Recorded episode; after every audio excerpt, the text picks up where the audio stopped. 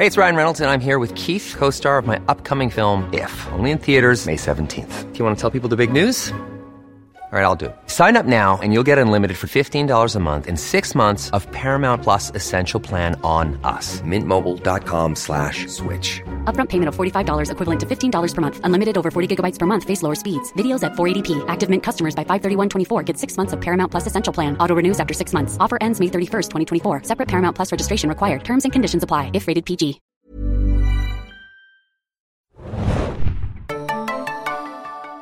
Herzlich willkommen, liebe Serienjunkies, zu einem neuen Serienjunkies-Podcast. Mein Name ist Hanna und heute geht es um Superhelden-Serien. Und zwar greifen wir etwas zurück, und zwar in den August beziehungsweise in den Ende Juli. Denn am 26. Juli diesen Jahres kam eine fantastische Serie heraus namens The Boys. Und ich habe das Gefühl, das war so ein bisschen der unerwartete Sommerhit eigentlich. Aber wir sprechen, worum geht es eigentlich in The Boys? Wir werden einen äh, Vorstellungsteil machen, dann einen Spoilerteil. Ich habe aber einen besonderen Gast bei mir im Studio. Und zwar, der liebe Tim ist hier. Moin, moin. Tim und ich, wir haben, glaube ich, noch nie einen Podcast zusammen gemacht. Deswegen wird es äh, etwas Neues sein für uns.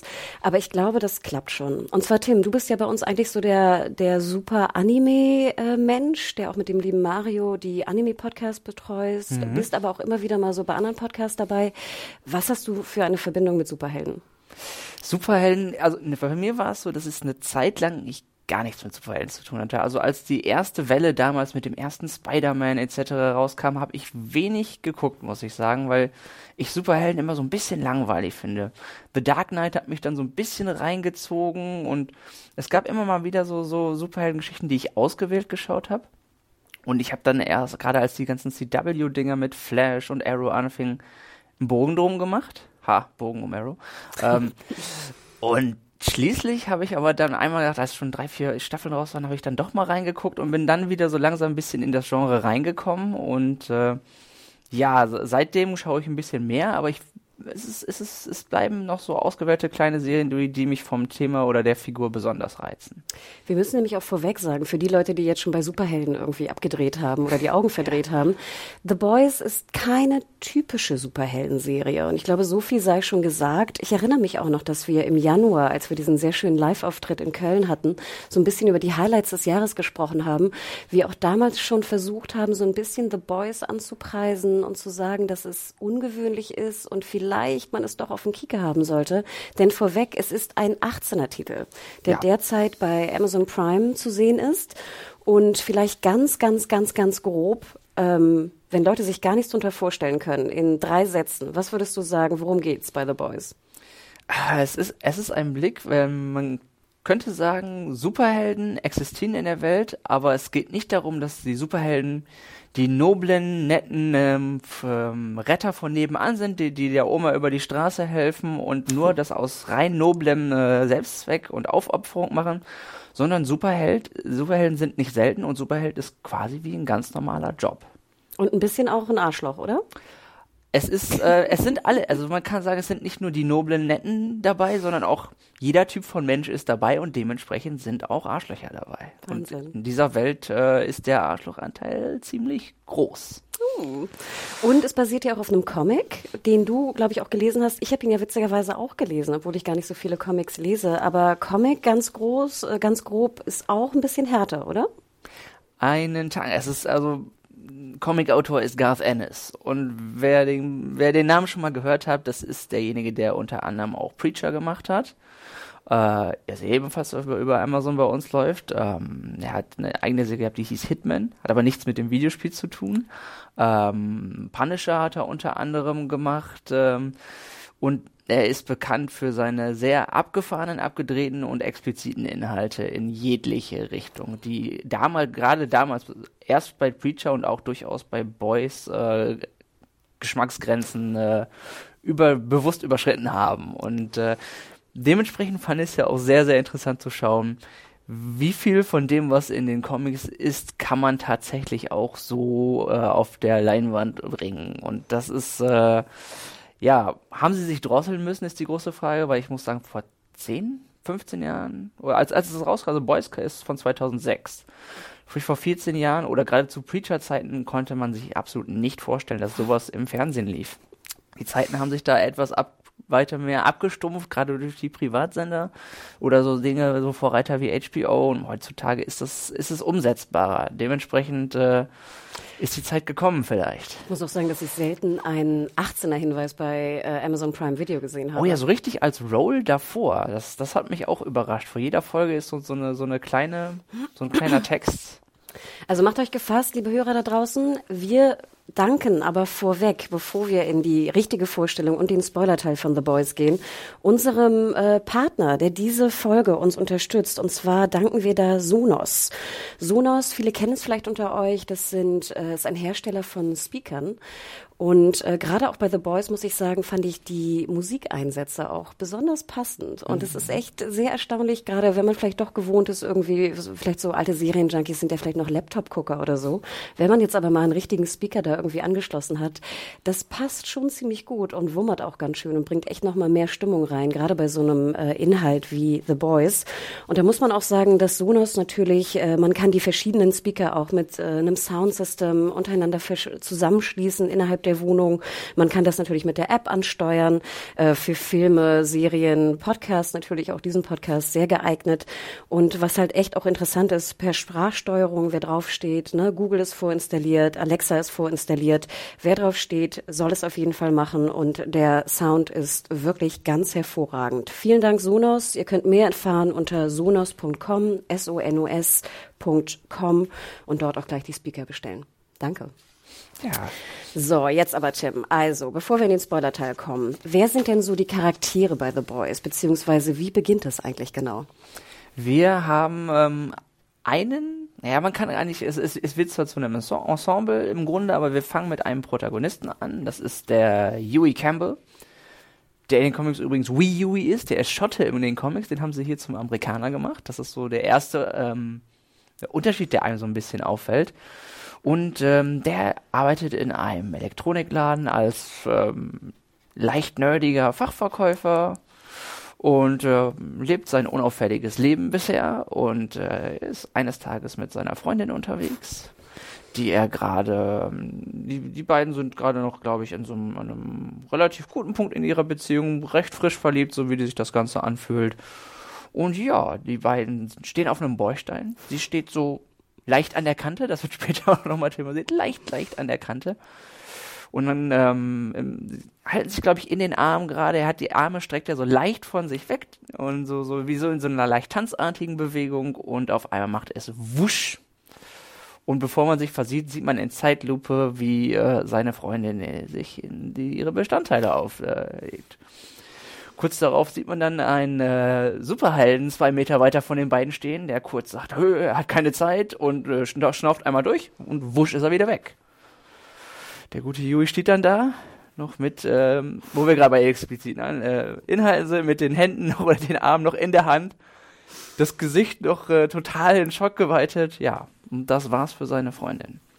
Ich glaube, das ist eigentlich auch der perfekte Einstieg für The Boys. Also ich ja. denke, wer bis hierhin den Piloten gesehen hat, und ich glaube, es passiert wirklich in den ersten zehn Minuten, ne? oder ja. ersten acht Minuten. Direkt, ja.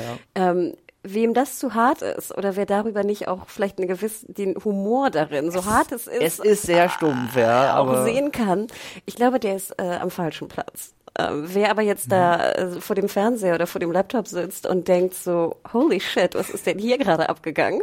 Und oh Gott, ich muss wissen, wie es weitergeht oder so etwas habe ich vielleicht noch nicht gesehen und bin wahnsinnig interessiert. Ich glaube, für den ist es genau richtig. Und ich fand diese Einstiegsszene eigentlich perfekt dafür. Denn es ist wirklich, es ist knüppelhart. Er steht da mit diesen Appenhänden seiner Freundin, hat noch so drei Spritzer Blut im Gesicht. Um ihn rum ist eine riesen Blutlache plus ja. irgendwie, weiß nicht, Körperteile und ich weiß nicht was. Genau. Ja, das ist so. Ähm, und der Schock, das ist Wahnsinn. Also ich glaube, Huey ist natürlich extrem geschockt, äh, der Zuschauer ist geschockt und ich glaube, das ist eigentlich wirklich eigentlich eine Paradebeispiel dafür in der Szene, was The Boys beinhaltet.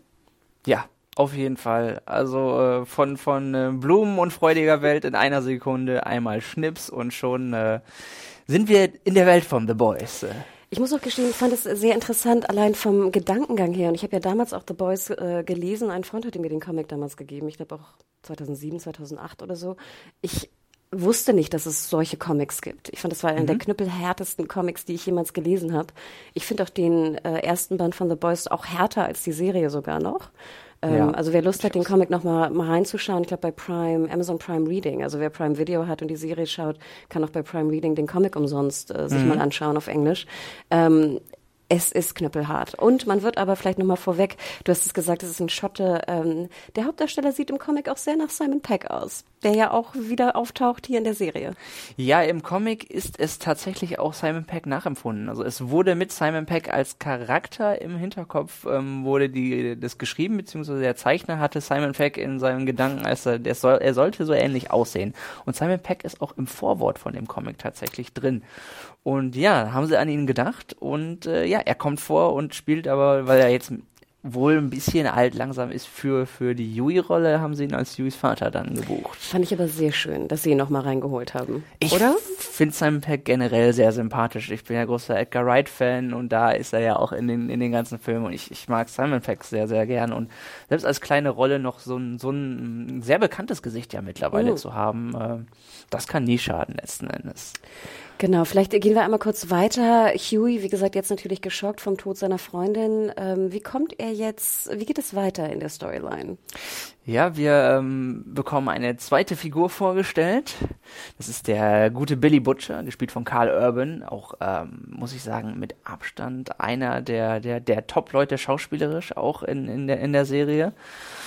Der, ähm, das wird zwar alles später erst äh, wirklich im Detail erklärt, aber man merkt, der hat anscheinend was gegen Soups, so werden sie übrigens genannt. So im, im Volksmund heißen sie nicht Superhelden, es, sie werden Soups genannt und der kann die Soups auf den Tod nicht leiden. Und hat äh, verfolgt eine ganz eigene Agenda und ähm, kommt Yui besuchen und sagt dann, Yui, willst du nicht mal was, willst du nicht lieber gegen was statt äh, versuchen, die zu verklagen, was ja möglich ist. Die versuchen den eben extra die ähm, Superhelden sind alle bei großen Firmen unter Vertrag und die gute Firma Ward versucht, Yui halt mit ein bisschen Geld abzuspeisen, damit er da unterschreibt und nicht viel darüber erzählt.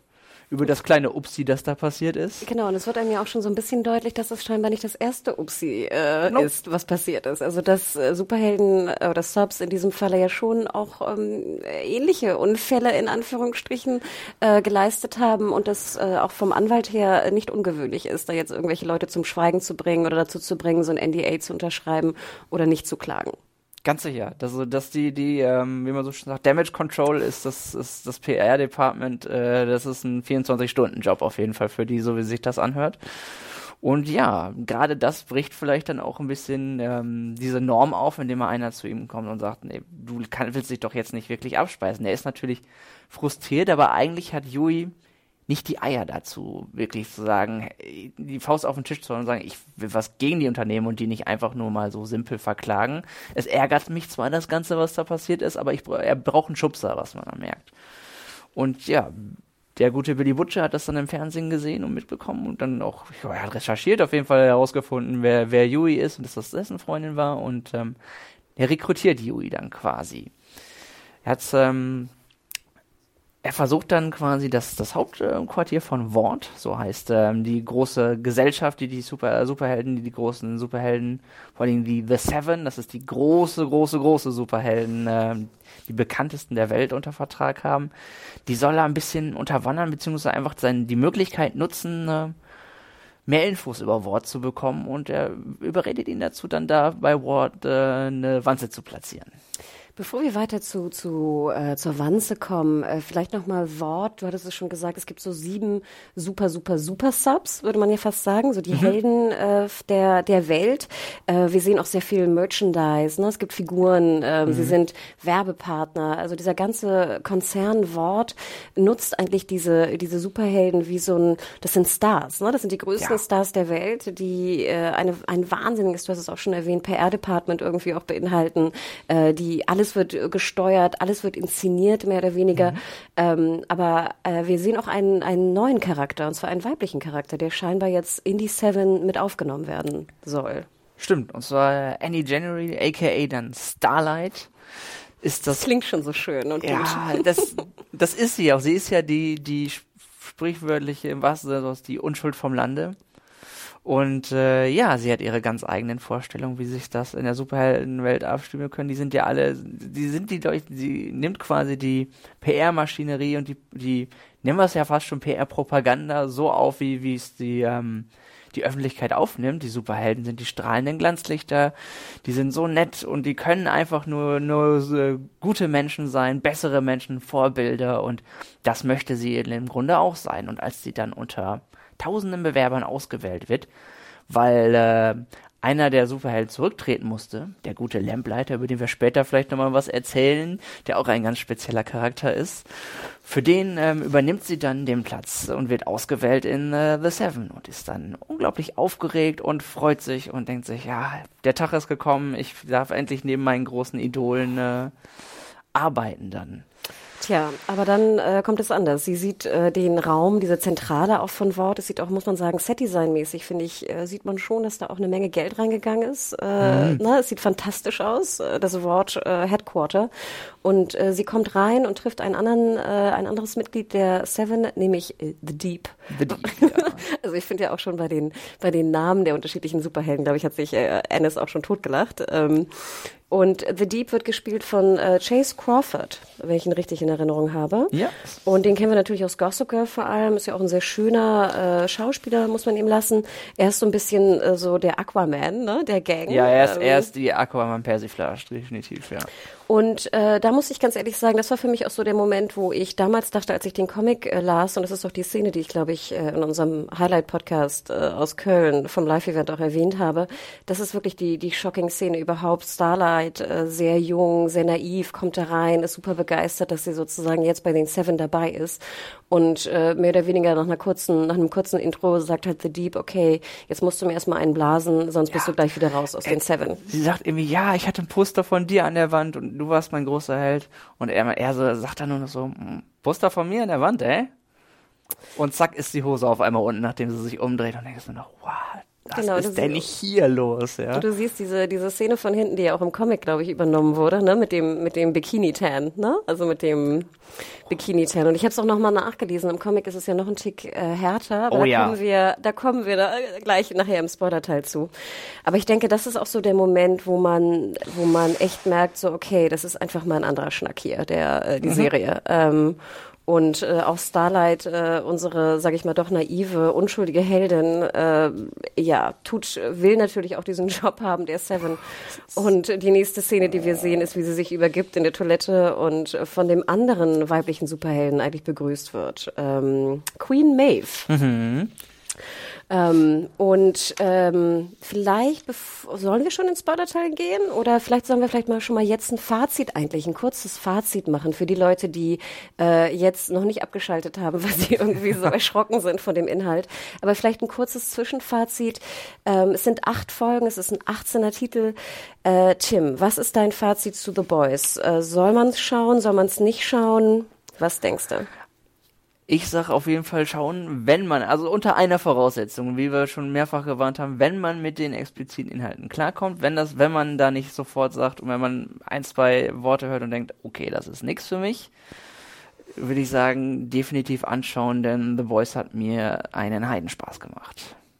Ich gebe dir absolut recht. Äh, ich habe ein paar Sachen, die ich äh, nicht zu 100 Prozent gelungen fand, aber das ist wirklich auch Kritik äh, auf sehr, sehr hohem Niveau.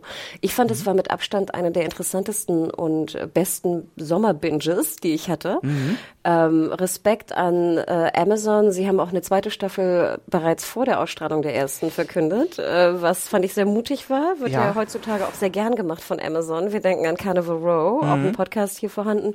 Bei The Boys fand ich, war es, hatte ist schon so ein bisschen Hutzpe, ähm, aber es hat sich rentiert. Also ich denke auch, die haben es gesehen. Ähm, ich möchte auch noch mal loben, was ich finde ich äh, krass fand, auch mit allen Leuten, mit denen ich gesprochen habe. Die Serie lädt auch wahnsinnig zum Bingen ein, weil es sehr gute Cliffhanger gibt. Also ich mhm. fand, das war wirklich ein wunderschöner Binge, weil der Cliffhanger einfach so spannend war, dass man einfach weitergucken musste. Und ich glaube, ich hatte es auch in zwei Tagen durch so ungefähr. Ich habe lange nichts mehr so gewünscht. Mhm. Ich habe es mir, ich wollte, ich habe es mir mal versucht abzugewöhnen und mir Sachen ein bisschen einzuteilen, aber ich habe die sehr, sehr, sehr schnell gesehen und die Folgen sind mindestens 50, teilweise 60 Minuten. Also die sind länger. Genau, es sind acht Folgen. Vielleicht wir sagen das noch ganz kurz. Mhm. Ich glaube, diese haben genau fast 100 Minuten. Ich glaube sogar das Finale der achten Folge ist sogar 110 oder so lang. So äh, nicht, sorry, nicht 100 Minuten, 60, 60 Minuten. Ja, ja. Äh, also eine gute Stunde, dann teilweise eine Stunde zehn. Mhm. Ähm, es sind aber nur, wie gesagt, acht Folgen und es ist wirklich, also ich gebe der Tim auch recht, es war echt ein, einer meiner liebsten Binges diesen Sommer. Ja, ja, also es hat, es hat einen sehr schnell süchtig gemacht, muss ich auf jeden Fall sagen. Es hat sehr, sehr eingeladen, um weiterzuschauen. Dann kommen wir jetzt zum Spoiler-Teil. Also diejenigen, die die Serie noch nicht gesehen haben, jetzt bitte abstellen und nachher weiterhören, denn jetzt wird gespoilert. Und zwar zum aufs Härteste, nennen wir es mal so. Boys-Style. Vielleicht nicht ganz, aber fast. Ähm, ja, da sind ja verschiedene Storylines eigentlich, die jetzt abgefrühstückt werden. Was waren denn deiner Meinung nach so die, die Hauptstorylines, die jetzt noch drin vorkommen?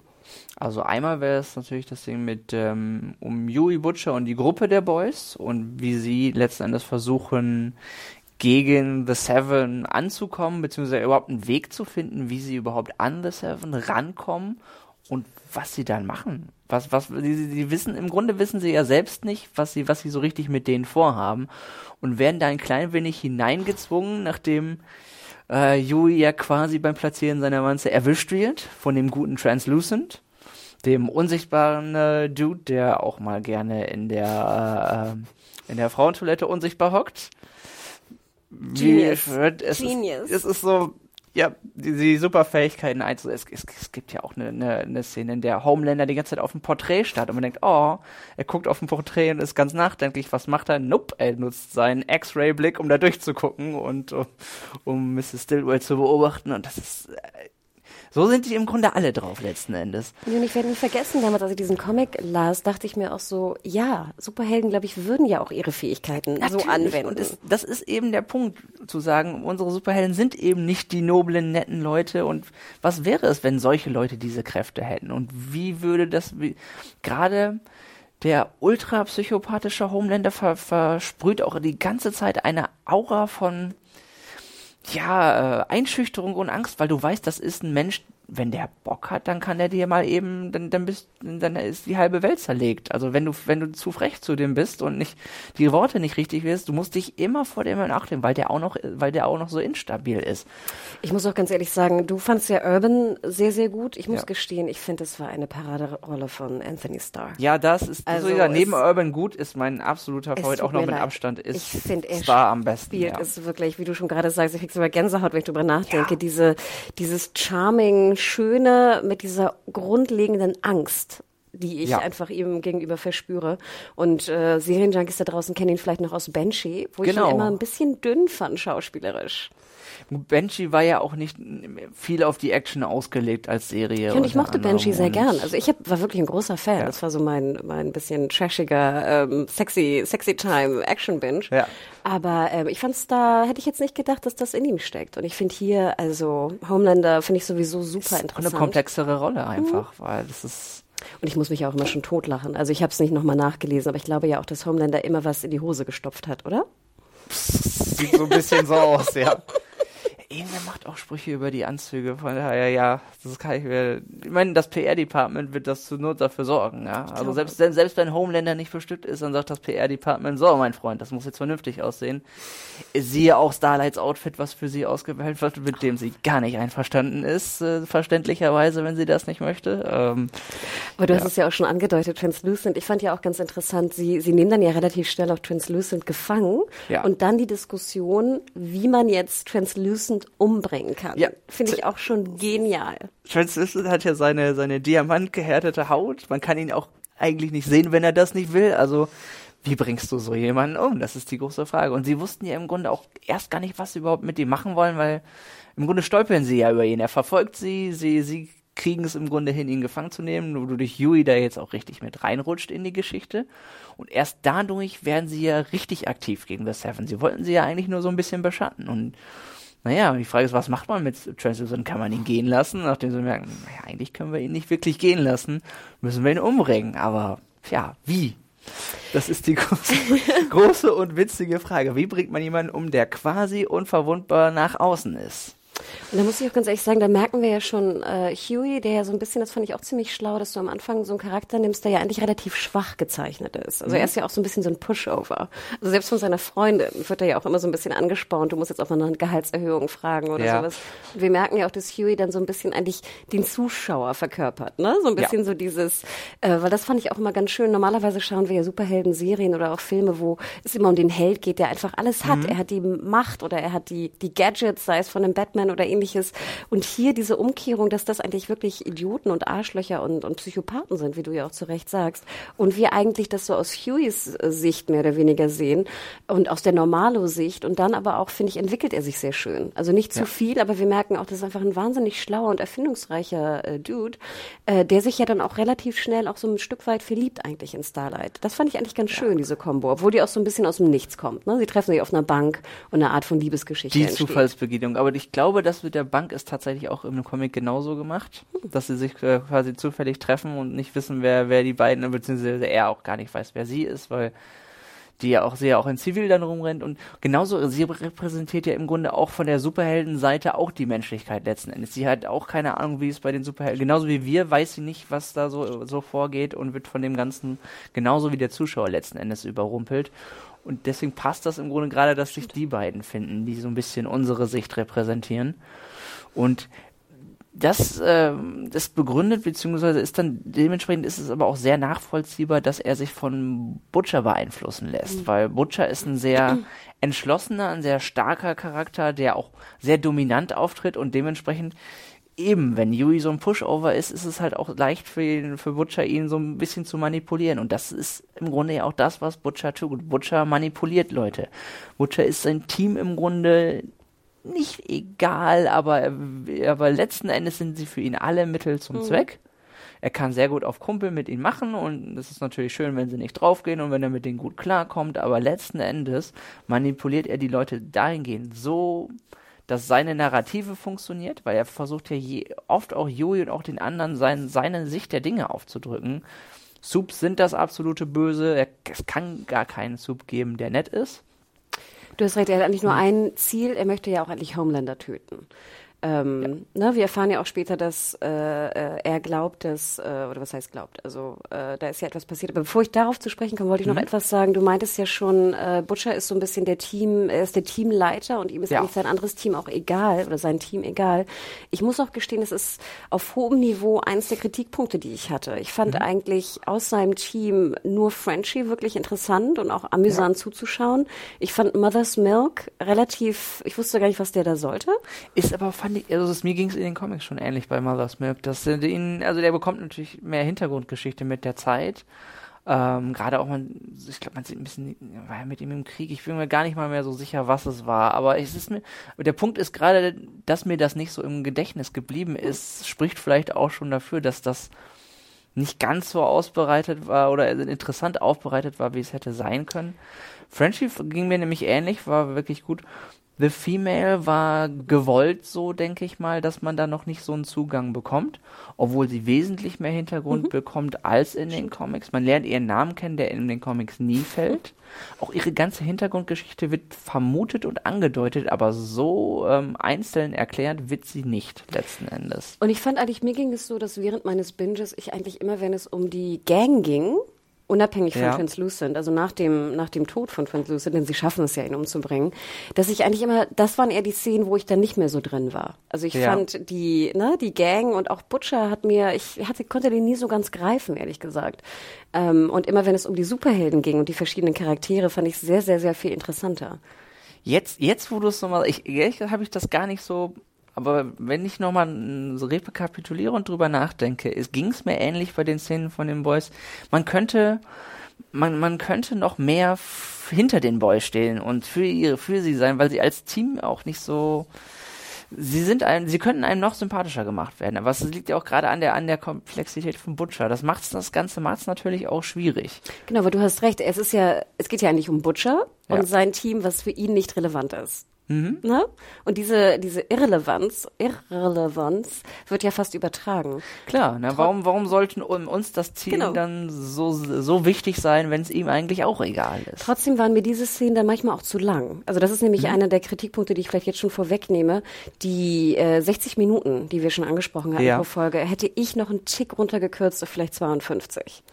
Und dann wären es halt Szenen ja. gewesen aus der Gang. Mhm. Aber natürlich waren da auch brillante Szenen drin. Also wie gesagt, die Translucent-Szene war natürlich fantastisch. Ich denke auch noch an dieses Baby, dieses Schießbaby. Oh Gott, das war, man muss, wie man sich überhaupt sowas ausdenkt. Es ist, es ist halt, äh, aber das ist Garth Ennis, wirklich. Also die, die abgefahrenen Ideen, wo man denkt, kannst du nicht bringen oder wie kommt man überhaupt darauf? Das ist für Garth Ennis überhaupt kein Problem. Er hat sowieso, was ich gerade auch, auch an der Schreib, am Schreibstil von Ennis interessant finde, ist, dass er eigentlich, der ist gebürtiger Ire und er hat mal in einem Interview gesagt, er wäre katholisch und es gibt sowohl in Preacher, also als auch jetzt hier in The Boys gibt es ja auch eine Szene in dieser ähm, in dieser Kirchengeschichte von um Starlight rum, wo Butcher auf einen an, auf an, an diesem Stand ist und ihm sagt, ja, ne, Gott gibt's eh nicht, ist alles sinnlos und, und ihm dann so eine kleine Speech hält und ich denke, puh, Heidewitzka, das war ziemlich stumpf. Und äh, ist interessant, dass das Ennis die Kirche so sehr, sehr grob angeht, obwohl er angeblich gläubig ist. Und das fand ich immer schon interessant, wie er das Vielleicht äh, gerade deswegen. Vereint. Weil es ist ganz interessant, dass du das erwähnst, weil ich fand gerade diesen, diesen Plot mit Starlight auf diesem Kirchenfest, fand ich unheimlich interessant. Mhm. Ähm, weil ich mir auch richtig vorstellen kann, in so in dieser Welt, das passt einfach so dazu, dass du dann so Subs hast, die halt sehr so die religiösen Werte dann irgendwie, Normen und Werte mhm. irgendwie vertreten. Äh, generell finde ich ja, ich glaube, das, das wissen wir alle auch in, gerade in, in Amerika gibt es ja solche Festivals sehr häufig und auch für uns sind die ja auch noch creepy genau. in, in, in, Europa als für die Amerikaner, denke ich, unterm Strich dann. Und was ich auch sehr, sehr so genial fand hier an der Serie war, dass die Welt einfach glaubwürdig ist. Also es ja. gibt keine einzige Sekunde, wo ich die Welt mir nicht so vorstellen kann mit diesen Superhelden mhm. oder Subs da drin. Und das ist ein typisches Beispiel dafür, finde ich, ist so eine Szene, wo ich glaube, Starlight geht einfach so auf diesem Festival so von Stand zu Stand mhm. und sieht dann so Merchandise-Poster, wo Homelander drauf ist und wo er dann so in die Luft fliegt und das heißt dann irgendwie Straight We Fly oder irgendwie oh sowas. Gott, ne? ja, das passt wunderbar zur Kirchenagenda. Ja. Genau, und das fand ich, und das fand ich so genial, dieses, dass man äh, sich das so, dass Ennis sich so Gedanken gemacht hat, das ist ja auch im Buch, ne? Also in den mhm. Comics auch so drin, dass einfach, äh, wenn wir eine Welt haben mit Subs, in welche verschiedenen Sphären gehen wir rein? Und hier nimmt mhm. er halt dann die religiöse. Und ich denke, gerade wenn du Katholik bist, gerade irischer Katholik, wirst du ja noch ja. besser darüber Bescheid wissen. Unser eins wahrscheinlich, ich könnte sowas gar nicht schreiben, weil ich noch nie bei so einem komischen Festival war oder irgendeine Beziehung zur Kirche habe. Das würde mehr in den Fantasy-Bereich nämlich gehen. Da müsste man sich halt überlegen, so stelle ich mir vor, wie das dort ist. Und der genau. wird, er, und er weiß es, ne? Und deswegen glaube ich, wirkt es auch so, so, so echt. Aber du hast recht, das war wirklich für mich so ein bisschen so ein Highlight. Ich glaube, das war so Folge drei oder vier, ne? Wo hm, es ja. um die Kirche ging. Ähm, ich fand auch ein anderes Highlight, muss ich ganz ehrlich sagen, war so ein bisschen dieser Redemption-Arc auch von The Deep. Also wir haben es ja schon ja. anfangs äh, erwähnt, The Deep ist ja wirklich ein absolutes Arschloch. Er wird, absolutes er wird genauso eingeführt, ja, als, als der letzte Drecks. Ever catch yourself eating the same flavorless dinner three days in a row? Dreaming of something better? Well, HelloFresh is your guilt-free dream come true, baby. It's me, Kiki Palmer. Let's wake up those taste buds with hot, juicy pecan-crusted chicken or garlic butter shrimp scampi. Mm. Hello Fresh. Stop dreaming of all the delicious possibilities and dig in at HelloFresh.com. Let's get this dinner party started.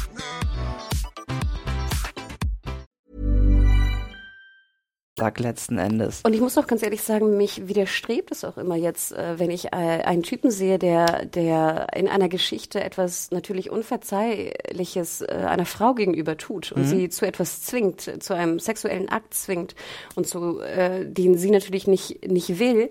Und nachher stellt man ihn so, ach, der arme Kleine da, das stört mich immer so ein bisschen. Ja. Ne? Also das ist ja auch eine sehr bekannte ne, Geschichte. Mhm. Du zeigst am Anfang dieses große Arschloch und nachher so, oh, der wollte es ja eigentlich gar nicht so und ist ja doch ganz lieb. Davon muss man sich jetzt mal ein bisschen befreien, denn für mich ein absolutes Highlight, wo ich echt dachte, das haben sie gerade nicht getan, ist, wenn The Deep den Delfin Die befreien Delfin will. ist auch eine meiner absoluten Lieblingsszenen in der ganzen. Ah, aber da in der Szene passt alles. Das Timing der Musik dazu.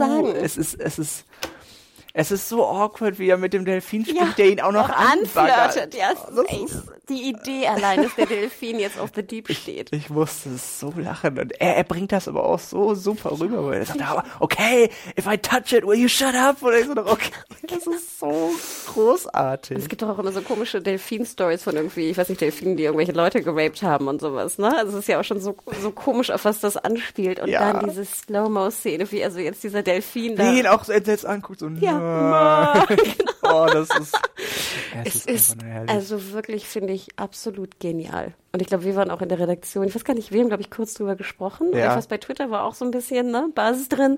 Ähm, also das war wirklich, wirklich ein absolutes Highlight. Ich würde gerne noch über einen Storyteil sprechen, der mir sehr gut gefallen hat. Vielleicht auch, weil ich gerne so, so Corporate-Geschichten sehe. Und ich finde, da kann man relativ viel rausnehmen, wenn man möchte. Ja. Denn eigentlich finde ich, ist ja auch eines der großen Themen von The Boys eine absolute Medien- und äh, Wirtschaftskritik. Ja, die, die riesige PR-Maschinerie, die hinter den ganzen Superhelden steht. Und es ist, geht ja wirklich so weit, dass dieser Konzern äh, Wort, äh, unter anderem natürlich von der Chefin, also der Nummer zwei, muss man ja fast sagen, die Nummer Mhm. eins sehen wir dann ja auch noch äh, in Mr. Edgar. Äh, Ja, auch ein bekanntes Autoritätsgesicht, sagen wir es mal so. Ich wollte gerade sagen, ähm, äh, dass wir, also in äh, Madeline heißt sie, und das ist, wird gespielt von Madeline Stillwell, gespielt von Elizabeth Shue. Ähm, wir kennen sie natürlich aus äh, Cocktail, damals ein alter Film, den ich sehr gern mag mit Upsi, Tom Cruise, aber auch natürlich Leaving Las Vegas, also eine fantastische Schauspielerin. Und ich finde, sie macht es hier auch super genial, gerade im Gegensatz zu äh, Anthony Starr als Homelander. Sie hat ja dieses wunderschöne Lächeln und sieht ja auch einfach, ne, und kann dieses Lächeln auch so wunderschön anbringen, ist aber natürlich einfach eine, eine Corporate Bitch, die irgendwie Ja. natürlich immer eine Agenda durchdrückt. Und was ist die Agenda? Also unter anderem diese PR-Maschinerie, dass alles ja auch vorgeplant ist. Also jede Ja. Rettung auch von irgendeinem Superhelden wird mit Kameras und wie auch immer betreut, geschnitten, Starlight vorprogrammiert. kriegt ja einmal so richtig einen auf die Nuss, weil sie ihre Superheldentat, keiner sie gesehen hat, letztendlich nur Glück gehabt hat, dass irgendwer das mit dem Handy gefilmt hatte oder irgendwer, glaube ich, dann auch vorgekommen ist und gezählt hat, ja, das habe ich gesehen und sie hat ja so, so richtig so richtig einen draufgekriegt, wie kannst du es wagen, eine gute Tat zu verbringen und keine Kamera ist auf dich Genau, gerichtet. dann ja. zählt es nicht. Ne? Eben. Und was ich natürlich auch sehr spannend fand, das wird nachher so ein bisschen der, der größere Plot. Manche können sagen, vielleicht hat es auch nicht ganz funktioniert. Ich fand den sehr interessant. Äh, anfangs stellen wir ja fest, dass die Superhelden eigentlich nicht äh, militärisch eingesetzt werden dürfen und auch nicht zum, zum offiziellen Heimatschutz. Genau, oder das halt ist das große Wor- Wortziel letzten Endes der Staffel gewesen. Genau, und es geht so ein bisschen, und es wird auch explizit erwähnt, ich muss dann immer an diesen, was, wie heißt das, Military Industrial Complex denken, ne? Also diese Verbindung, die ja auch sehr, sehr viel kritisiert wird, vor allem in den USA, aber mittlerweile ja auch in Deutschland, dass natürlich immer Politik, Militär und Rüstungsindustrie natürlich ein wahnsinniges Interesse auch hat, eine gewisse, gewisses Angst- und Gefahrenszenario natürlich zu präsentieren, damit sie mehr Gelder kriegen. Und hier bei, bei Madeline und Ward geht es natürlich um den, den neuen äh, Vertrag äh, mit der Regierung über 40 Milliarden äh, US-Dollar, dass äh, die Subs zum Heimatschutz eingesetzt werden Genau. dürfen. Und das finde ich zum Beispiel sehr spannend, denn ja, in, ein, in dieser Welt, die da uns vorgestellt wird, ist natürlich immer die große Frage, wo das Geld herkommt. Und wir sehen das Geld durch Merchandise, durch Werbung, durch die, die PR-Inszenierung und alles. Aber natürlich, wo wird das meiste Geld gemacht? In der Rüstung. Und das ist natürlich äh, gerade so eine Waffe zu haben, äh, ist natürlich äh, fantastisch. Hat dieser Plot für dich funktioniert? Also die ganze Geschichte mit dem, äh, wie Superhelden entstehen und äh, dass dann eine Art äh, Terroristen-Superheld gebaut wird. Ich fand das sehr clever gemacht, ehrlich gesagt. Gerade aus dieser Firmensicht überlegt man ja, ich fand es sehr nachvollziehbar. Wenn, wenn, wenn du so eine riesige, so ein riesiges Konglomerat hast und denkst, du hast im Grunde, was für ein Produkt hast du? Du hast die Superhelden, die kannst du in deine Merch-Maschinerie reinpacken, aber was sind die im Grunde? Waffen. Und was machst du mit Waffen? Du versuchst Waffen an die Regierung. Du, was, du musst Waffen willst du verkaufen und für Waffen muss es im Grunde Grund Krieg geben. geben, Grund geben, die Waffen einzusetzen. Aber was hast, was, was, was benutzen dir die Waffen, wenn du keine Gegner hast, gegen die du die einsetzen kannst? Die kleinen Kriminellen, die sind für die, dafür kann sie, also auch domestik auf, auf kleiner Ebene, das reicht vollkommen aus. Du brauchst, du musst eine, eine begründete Bedrohung erschaffen, damit du diese Waffen einsetzen darfst. Und wie erreichst du dieses Ziel, diesen Milliarden Militärvertrag zu bekommen?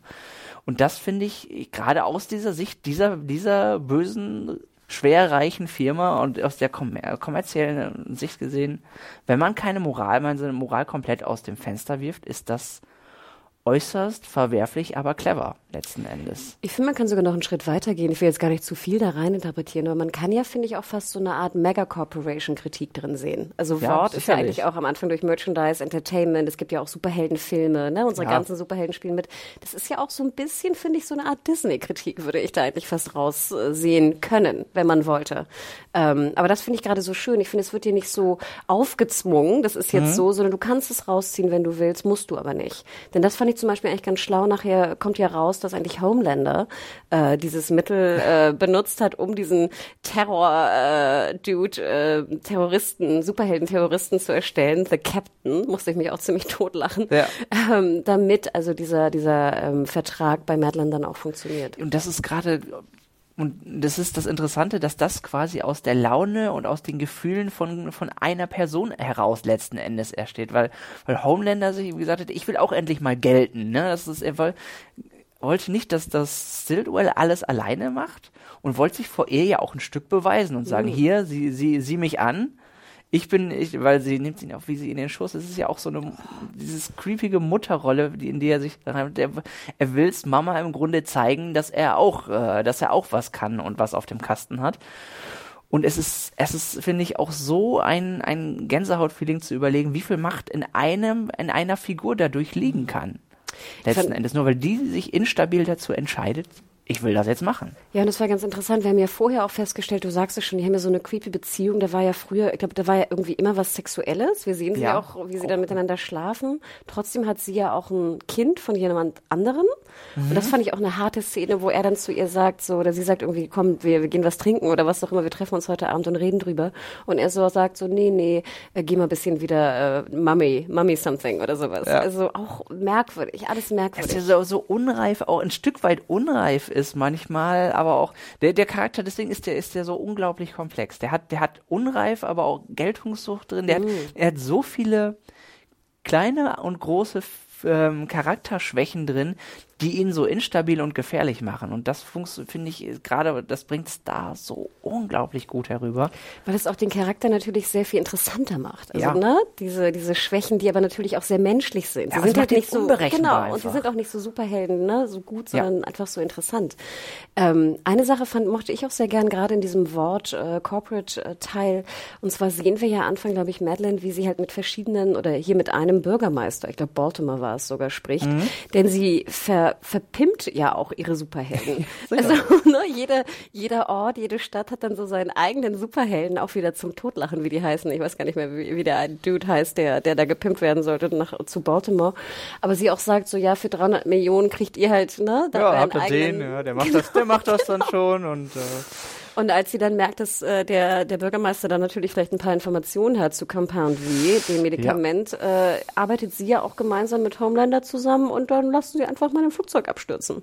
Ich glaube, Homelander kriegt es sogar mit, ohne dass sie es ihm erzählt hat und macht sogar auf eigene Faust, um wieder um sie zu beeindrucken und zu sagen, hey, ich habe das mitgekriegt, sieh mich an, ja, ich habe dies für uns direkt geregelt. Wahnsinn. Das Also ist so, die beiden sind ein sehr interessantes Duo auf jeden ich mochte Fall. auch sehr ja. gern die Szene, ich weiß gar nicht mehr, ob ich sie zusammenkriege, wo Homelander eigentlich dieses Flugzeug retten sollte. Das finde ich mit- eine der stumpfesten und eine der erschütterndsten Szenen letzten Endes auch, auch in The Voice. Die haben ja viele Schockszenen, aber die fand ich, ist es eine moralische so Mm. Schockszene und nicht irgendwie, The Boys hat genug Schauwerte letzten Endes, aber das war die moralische Schockszene, die einen am meisten wirklich umgehauen hat. Gerade auch, weil man dadurch interessanterweise Queen, mit Queen Maeve jemanden gehabt hat, die noch so ein bisschen das Gewissen repräsentiert. Bei ihr, wo man gerade mal bei ihr weiß man auch noch nicht ganz zu, auf welche Seite sie sich schlagen würde, wenn es mal hart auf hart kommt letzten Endes, weil sie den Bullshit von Homelander und de- den Bullshit ihres ganzen Alltagsjobs erduldet mit jeder Menge Alkohol und im Grunde auch so die, die Desillusionierte in dem Job schon ist. Ja, und sie ja auch ihre große Liebe, äh, eine andere Frau, ja auch aufgegeben hat für dieses den- Dasein, ja. für diese, diese, dieses Superhelden-Dasein, was Wort ihr aufbereitet hat, ne? Genau, und sie versucht dann zu sagen, äh, Homelander zu überreden oder irgendeinen Weg zu finden, wie sie diese Passagiere aus dem abstürzenden Flugzeug, was übrigens auch mal wieder ein Superhelden-Upsi gewesen ist. Ja, Homelander hat halt mal ein bisschen zu, zu viel des Guten mit seinen Laseraugen da äh, gearbeitet. Und dann siehst du, wie kalt und pragmatisch er sagt, nö, geht nicht. Wie sieht denn das aus, wenn ich jetzt nur zwei Leute, sie bittet ihn ja darum, Aber es stimmt ja auch. Also das fand ich so genial an der Szene, so Ja, hart das sie ja war. das Schlimme. aber natürlich, er konnte ja nicht die zwei Leute, die zwei Kinder retten, weil die dann ja auch wieder reden würden, was da passiert ist. Also das fand ich so genial, weil das ist ein moralisches Problem, wo ich aber trotzdem an dieser krassen Lösung, die, die er dann entscheidet, verstehen kann, warum er sie macht. Denn er in seiner Rolle muss so handeln. Ja. Ne? So, er hätte, ich meine, sie hätte noch sagen können, gut, dafür haben wir unsere PR-Abteilung, die Leute mit Geld zum Schweigen bringt. Wer, wer glaubt, ja, wohl, ja, schwierig, ne? Wer, wer würde den glauben? Wenn sie damit rauskommen, können wir sie mit Geld zum Schweigen bringen. Er will dieses ganze Problem überhaupt umgehen, dass überhaupt jemand existiert, der, sagen wir mal, den wahren Homelander gesehen hat. Das ist ja sein, sein komplettes Image wird ja, hängt ja daran. Und das ist ja auch noch die Sache. Sein Image zerfällt, wenn auch nur einer sagt, Homelander hat sich nicht heldenhaft verhalten. Direkt bei mir. Und alles ist ja fake an ihm. Seine ganze, seine ganze Kindheit, ne? Alles, alles ist Ja. fake. Alles. Aber dann lass uns doch noch mal kurz zum, zum Ende kommen der, der Staffel. Wir, äh, es sind ja wirklich wahnsinnig viele Storylines und Plots. Wir haben es, Ja. glaube ich, jetzt mal angedeutet. Ich finde, das schaffen sie auch ganz gut, die eigentlich alle irgendwie zu lösen. Also ich hatte eigentlich selten das Gefühl, das sind jetzt zu viele Plots. Oder äh, ich finde eigentlich, das lösen sie ganz gut. Ja, zumal sie halt eben auch die Starlight-Storyline mit, über Yui mit den Boys letzten Endes verbinden. Und ähm, Das ging mir auch ziemlich nahe, ehrlich gesagt. Ja, ich finde die Oh. beiden, das Ist ist auch ganz süß. Passen auch ganz gut zusammen. Auch eine Ja, gute Chemie, finde ich. Ich finde, man hat auch, man hat, es, es hat am Ende schon so funktioniert, dass man für die beiden rootet so ein bisschen und Ja. sagt, hey, ich will, dass das funktioniert. Gerade weil auch Butcher so sehr dagegen Mhm. ist und sagt, nein, das ist der Feind. Und weil sie auch mal schön abschießt mit dem, mit dem großen Gewehr und Yui dann, aus Yuis Sicht denkt man auch noch, oh Gott, das läuft gerade alles falsch. Wie, man denkt schon ein bisschen für, für ihn damit, oh, wie kann er das wieder, Mhm. wieder erklären und wie, wie ihr gegenüber oder wieder gut machen, dass das irgendwie funktioniert. Und es lä- läuft letzten Endes über ihr, über ihr moralisches Zahnrad und Gewissen zu, zu, ähm, zu entscheiden und zu denken, ja, ich werde Yui helfen, statt oder mich quasi gegen das, das Superhelden-Team verborgen, was übrigens auch ein sehr interessanter Plot für die nächste Staffel sein wird, wenn A-Train das Ganze überlebt und ähm, der sich Ach, er überlebt? Ich dachte, er wäre tot. Es ist nicht sicher. Er hat ja, er hat einen Herzinfarkt gehabt, liegt da, aber ich bin ziemlich sicher, Lass dass uns der doch mal nicht kurz über A-Train und seine Freundin reden. Das war ja auch ein Storyplot. Noch Also, eine stumpfe, sehr, sehr, sehr stumpfe Geschichte, ja. du sagst immer stumpf, das meinst du aber positiv, oder? In, in beider Sinne, ja, im Grunde ja. Es ist einfach, es ist, es ist krass letzten Endes, ja. Und es hat einfach also, krass und stumpf im Sinne von Schockwert letzten Endes, weil es, weil es Sachen drin hat, wo man denkt, Wahnsinn, was der, was der bringt, obwohl er angeblich diese Frau liebt. Und Ja, und auch wieder so ein Charakter, ne, wo ich anfangs dachte, oh Gott, was für ein absolutes Arschloch. Und dann hätte ich irgendwie auch wieder ein bisschen Mitleid mit ihm. Also wo ich auch dachte, nein, ich will kein Mitleid haben mit ihm. Obwohl ich sage, für mich hat's bei ihm ja diese seine seine ähm, die Popclaw-Geschichte gerade wie er dann mit wie er sie dann entsorgt hat's für mich dann bei ihm hart, komplett ja, ja. gerissen, wo ich sage, na gut, so wie er das macht, dann bist du doch unter unterm Strich unter der Haut bist du dann doch mindestens ne? so schlimm wie alle anderen. Also interesting. Ich dachte ja komischerweise, äh, er wäre tot bei dem Herzinfarkt. Ich fand aber, also. Sie haben ihn nicht tot gezeigt. Also ganz ehrlich, Mhm. ich, ich könnte mir, also ich bin, was heißt sicher, ich kann es natürlich nicht wissen, aber ich kann mir sehr, sehr gut vorstellen, dass er das überlebt hat, weil das ein extrem, überleg mal, das ist ein extrem interessantes Dilemma, wenn er weiß, dass sie sich gegen sie gestellt hat, noch erstmal im Krankenhaus ist und sie überlegen muss, was mache ich jetzt? Hm, schon auch wieder. Also ich kann mir vorstellen, dass sie das, dass sie das aufgreifen wollen. Ich finde ja auch immer ganz interessant, das weiß ich, das ist eine persönliche Sache, aber ich finde ja immer die Superhelden, die so ganz schnell sind, fand ich immer irgendwie doof. Weil ich immer dachte, was sind das für eine blöde Kraft. Ja. Aber hier in diesem Kampf auch mit ähm, Starlight, finde ich, merkt man auch, wie mächtig die Kraft der Schnelligkeit ist. Ja. Denn er besiegt sie ja de facto. Ja, und sie ist ja auch kein Leichtgewicht, weil sie Mhm, absolut. sonst da auch gar nicht hinkommen würde. Und auch optisch super mit diesen Funken, das Mhm. ist wunderbar inszeniert. Man, generell, man merkt das in der Serie auch gerade an den Superheldeneffekten. Wenn man das mit anderen, anderen Superhelden-Serien vergleicht, da steckt Geld drin, Boah. wirklich. Und aber Das- auch wieder so schlau eingesetzt. Ne? Nicht Ja, so genau. viele, sondern nur in so kleinen Dosen. Und dann manchmal sieht man ja auch einfach nur, hört man so pft, und dann landet, also ist einfach äh, Homelander da. Ne? Ja. Also sie übertreiben es auch gar nicht. Und deswegen funktioniert es so gut, weil eigentlich in jeder Folge nur so ein, zwei Mal maximal irgendwie so eine, so eine krasse Superhelden-CGI-Szene drin ist. Ja, und die überlegen sich ganz genau, wie können wir es, äh, wie können wir die Szene aufbauen, ohne dass wir das sehr explizit und stark diese CG-Effekte benutzen, so dass man möglicherweise was sehen könnte, was, was vielleicht gar nicht so toll aussieht. Das ist von der Regie her super durchdacht. Also. Wir müssen jetzt aber noch mal kurz zum, zum Finale eigentlich kommen, denn Ja. es endet eigentlich nachher in der Wohnung von Madeline. Mhm. Und äh, wir sehen äh, Butcher, ähm, äh, man, wir erfahren mehr über Butcher. Erzähl, erzähl noch mal ganz kurz, was ist jetzt eigentlich passiert mit seiner äh, Frau, die verschwunden ist, Becker? Ja, und, und zwar, die hat für, äh, für Wort gearbeitet. Und ähm, so wie ähm, Mutter das dann auch dann mitgekriegt hat, äh, ist sie, ob das freiwillig war oder nicht, ist jetzt, ist jetzt dahingestellt, ähm, mit Homelander zusammengekommen, der dann mit Genau. ihr, ja, ihrem Kind ge- ich meine, Butcher denkt ja, und das ist ja, finde ich, auch eine super bittere Szene, dass sie halt irgendwie drei Stunden vergewaltigt wurde von Genau. Homelander. Und man sieht halt, wie sie da völlig verstört aus dem Zimmer kommt. Genau, und es ist auch überhaupt nicht sicher, ob was da drin vorgefallen ist. Das lassen sie ja auch, auch bewusst offen, um vielleicht möglicherweise noch Bomben zu droppen, dass es eben nicht ganz so war oder auch nicht. Das, das ist zumindest alles im Bereich des Möglichen.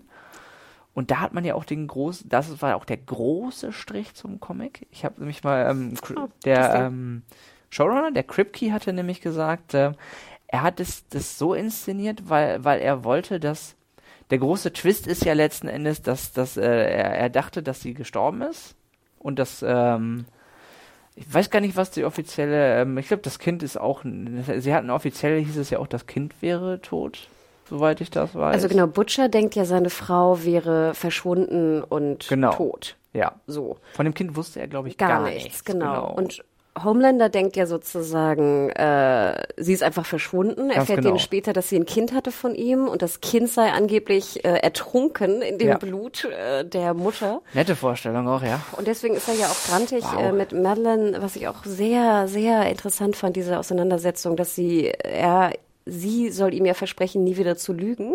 Genau. Und dann stimmen diese Stories nicht. Natürlich nicht, ja. Und, äh, und dann im Endeffekt äh, erfährt er ja auch, dass das Kind äh, überlebt hat. Genau.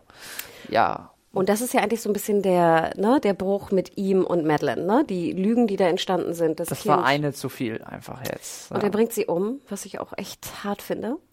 Hart. was das unterstreicht seine seine Flugzeugreaktion letzten Endes. Mhm. Sie hat ihn verletzt, sie, für ihn ist der nächste Schritt, die, das ist das Maß ist voll und für ihn sind Menschenleben sekundär, egal wer es ist, letzten Endes. So hart, wie er da reinkommt mit dem Baby, ne? Und sie immer sagt so, bitte, bitte Bitte Teddy leg's weg. Und ja. er steht da, nein, machen wir nicht. Es ist, äh, er, er hat da seinen eigenen Plan und äh, er, er genießt es auch so ein bisschen, sie da in ihrer Angst, äh, Mhm. Ihrer Angst zu überlassen.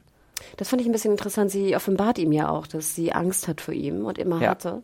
Und er kann ja auch sozusagen den Herzschlag spüren ne, von, von Menschen. Das wird auch explizit erwähnt. Wo ich dann denke, hätte er nicht spüren müssen eigentlich, dass sie immer Angst hatte vor ihm? kannst du natürlich auch umdeuten, wenn er auf ihrem Schoß liegt, dass sie aufgeregt ist, freudig, erregt. Das kannst du ja, kann er ja vielleicht auch äh, Das anders deuten. Ist ja? nicht sozusagen Angst und Freude, sind die nicht, werden, würden die nicht anders festgestellt werden? ich weiß nicht, wenn er nur den Herzschlag hört und nur hört, dass Herz schlägt. Letzten Mhm. Endes kann er natürlich sagen, kann er das für sich, gerade wenn er glaubt, dass er auf sie wirkt, auch Mhm. Eben sexuell, äh, dass, dass sie aufgeregt ist und, und sich äh, freut, wenn er ihr nahe geht. Also, wenn er das vor allen Dingen für sich so interpretieren will, dann macht er das so. Es ist ja auch so, stimmt. das ist ja auch die angenehmere Vorstellung, dass sie nicht Angst vor ihm hat, sondern von ihm angezogen ist. Letzten Endes. Das ist für sein Ego natürlich besser. Aber das Krasse ist, ich meine, er rettet jetzt ja äh, Butcher. Ich weiß gar nicht, das Baby wird wahrscheinlich explodiert sein. Stillwells, Baby? Wahrscheinlich, Ja, weiß man nicht. Nee, ist ne? im Unklaren, aber, es ist jetzt für ihn nicht unwahrscheinlich, cares, dass ne? das Who cares? eben, es ist für ihn, ist das nicht so, ist das nebensächlich. Aber das Krasse ist, er rettet also Butcher und das Finale ist ja eigentlich, dass dann ähm, Butcher sieht, dass seine totgeglaubte äh, Ehefrau noch lebt und also jetzt ein Kind mit Homelander hat. Ja. Und äh, Homelander sich dem Kind vorstellt und sagt, na, ich bin dein Vater. Und das ist das, wo der, wo, wo der Kripke, der Showrunner, sagt, äh, weil es auch gerade in den Comics anders, ganz groß anders ist. Er sagte, ne, ich, ich musste diese, diese Charaktere quasi am Leben lassen und so erschaffen, weil es zu, zu, zu super und interessant war, dass es jetzt eine, in dieser Konstellation gesagt hat, so, dass das Butcher jetzt quasi überhaupt nicht weiß, wie er da, was er darüber denken soll, dass es dieses, dass es eine, eine Situation geschaffen hat, die so komplex und ähm, ja, überraschend und emotional geladen ist, dass er die unbedingt schaffen wollte. Vielleicht müssen wir vorher noch einmal kurz sagen, man denkt ja eigentlich, dass Superhelden keine Kinder haben können. Genau, das ja. ist ja eigentlich so vorher so ein bisschen, das war eigentlich die Vermutung. Und dass ja auch wir erfahren, dass Superhelden ja eigentlich auch durch Compound V gemacht werden. Ganz genau, Wie ja. Starlight zum Ja, Beispiel. das ist noch richtig. so eine kleine Storyline von Starlight, dass sie ja eigentlich eine Wahl gehabt hätte. Hätte Ja. ihre Mutter nicht unbedingt gewollt, dass sie jetzt, äh, natürlich muss das irgendwie auch funktionieren, aber dass sie dann zu dieser Mhm. Superheldin gemacht wird. Was sagst du denn, findest du das gut, die Entscheidung von Kripke? Ich finde es äh, insofern gut, gerade auch im Hinblick ähm, auf die Szene im Comic, weil ich das für eine der Szenen gehalten habe oder ha halte, die nicht verfilmbar ist letzten Endes. Also es gab so ein paar Willst du sie spoilern oder nicht? ähm, Ich weiß nicht, ob wir Comics spoilern sollten. man kann, also es ist, es, ich kann, ich kann es einfach nur andeuten, was, was da geschieht, ist, ist sehr, sehr krass und Butcher wird zu was gezwungen, was ein einfach eine ganz, ganz böse Szene ist, die ich mir optisch nicht vorstellen möchte, ehrlich gesagt sogar. Und es schwierig finde, die in das, in, in wirklich in Bilder zu fassen. Und ich finde es halt ganz gut, dass man das ein bisschen umgangen hat. Es gibt ja einige Szenen. Ich erinnere mich auch an dieses, wie heißt es, Hero-Gasm oder nicht? Aber es gibt ja einige Szenen in den Comics, die äh, nicht oder noch nicht umgesetzt Das wurden. ist nämlich noch so ein Ding, zu dem er sich geäußert hat und gesagt hat, ähm, wir wollen eine Möglichkeit gesucht, das ist, also zu, zum Hintergrund, Hero Gasm ist einer der Bände, der relativ früh kommt, aber es ist eigentlich ein Sonderband, in dem es darum geht, dass die äh, ganzen Soups einmal im Jahr ein, äh, auf eine Insel fliegen, dort Urlaub machen und dort richtig, richtig die Sau rauslassen. Und äh, ja, Kripke meinte, es, es, es war ein Problem zu überlegen, wie, wie können wir sowas inszeni- inszenieren, ohne dass es ein 60 Minuten Hardcore-Porno wird. Und er meinte dann, er hat einen Weg gefunden, das würde aber dann erst in der dritten Staffel, sollte sie kommen, umgesetzt werden. Und ich fand es ja hier eigentlich auch ganz schön, man hat ja schon diesen Partyraum so ein bisschen gesehen, wo auch dieser Ja. Ezekiel ne, so ein bisschen Party macht, wo alle Subs irgendwie Party Das machen. war der erste Vorgeschmack Na, genau. darauf, wie, wie sowas aussehen könnte letzten Endes. Und ja, es ist kreativ und abgefahren zugleich. Ja, also ich glaube, das aber ganz ehrlich, ich habe jetzt auch richtig Lust, eigentlich fast wieder, ich weiß nicht, ob ich wirklich Lust habe, aber die Comics vielleicht nochmal wirklich zu lesen. Ähm, interesting. Also ich, du würdest schon sagen, dass die Leute, die sich dafür interessieren, auch noch ein bisschen mehr in den Comics rauskriegen, ne? Ja, sie bekommen auch jetzt eine andere Geschichte noch so ein bisschen. Also es, es sind, ich finde die Sachen, die umgeschrieben wurden, wurden aber intelligent umgeschrieben.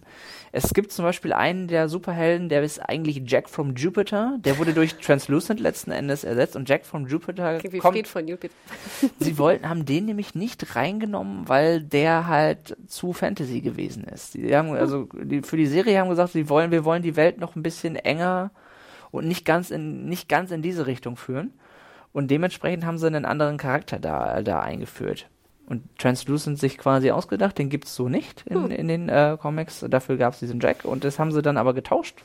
Weil sie sagten, sie wollten das nicht zu abgehoben machen und weil es ähm, das wäre erst noch mehr Science Fiction mit ähm, und dachten sie, das fanden sie nicht ganz so passend.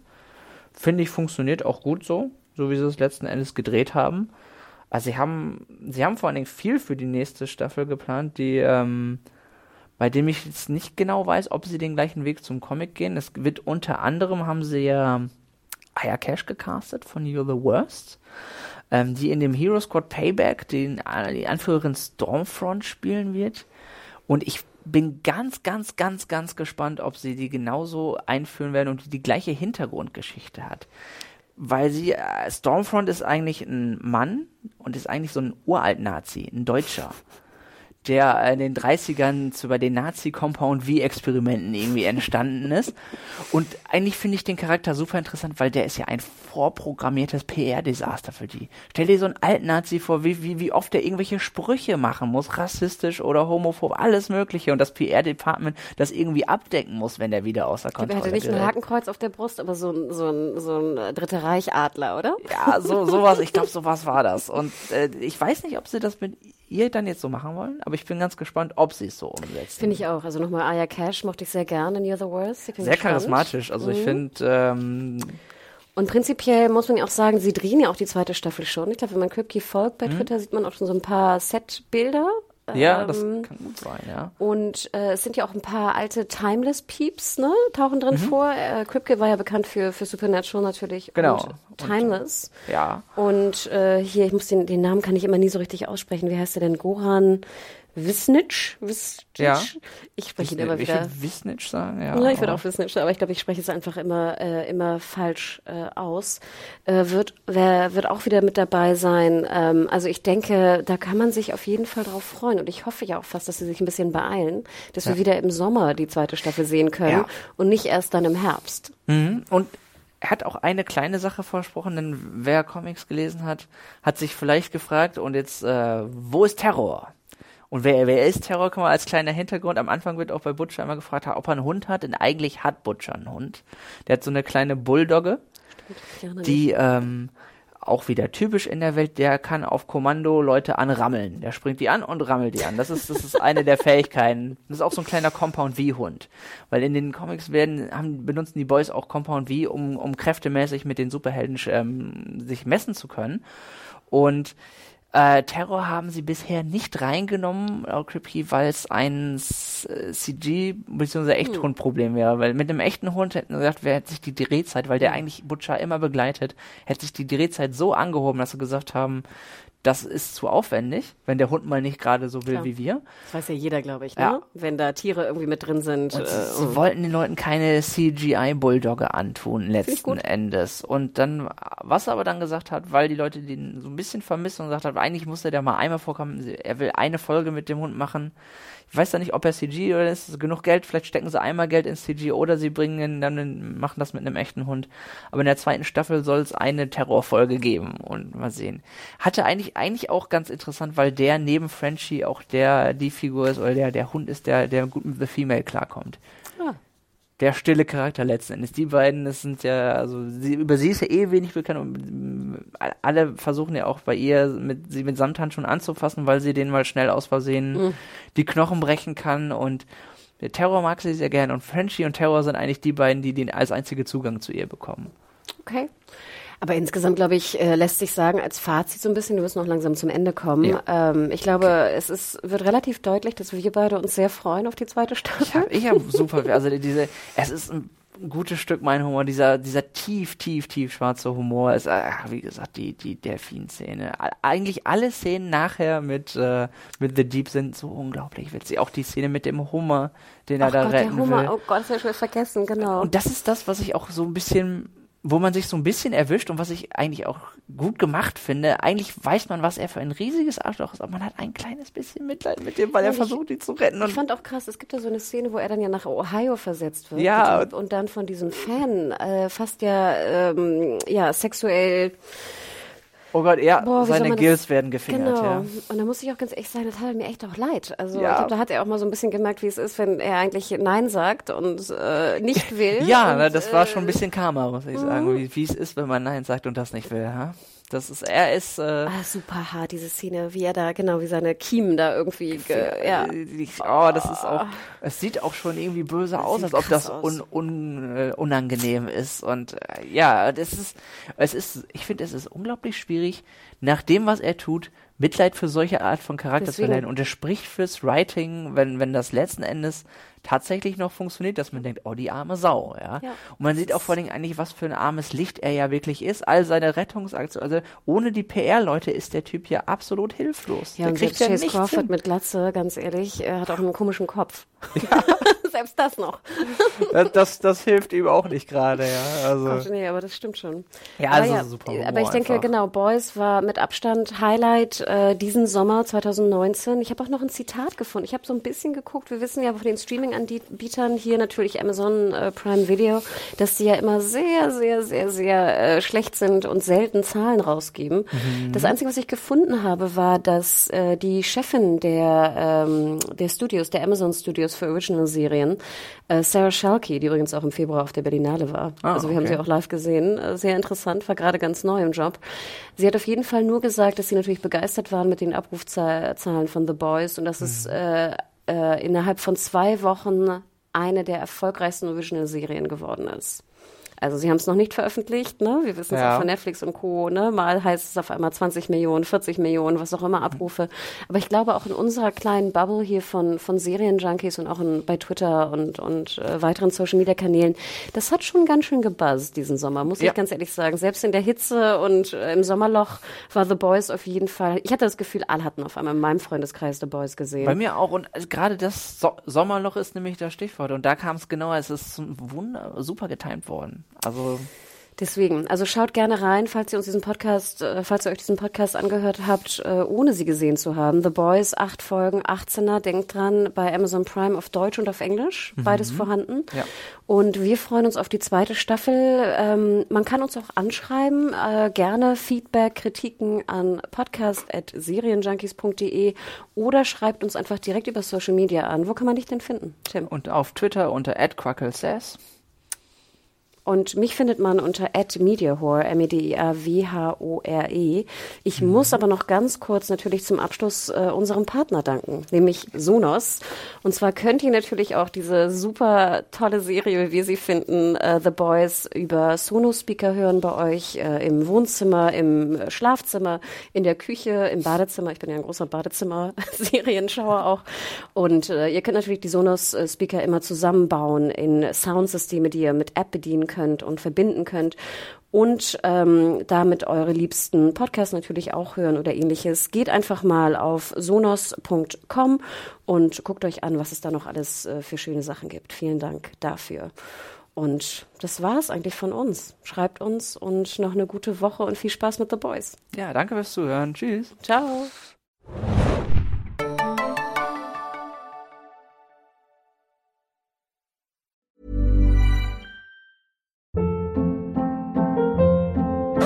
Hold up. What was that? Boring. No flavor. That was as bad as those leftovers you ate all week. Kiki Palmer here, and it's time to say hello to something fresh and guilt-free. Hello Fresh. Jazz up dinner with pecan-crusted chicken or garlic butter shrimp scampi. Now that's music to my mouth. Hello Fresh. Let's get this dinner party started. Discover all the delicious possibilities at hellofresh.com.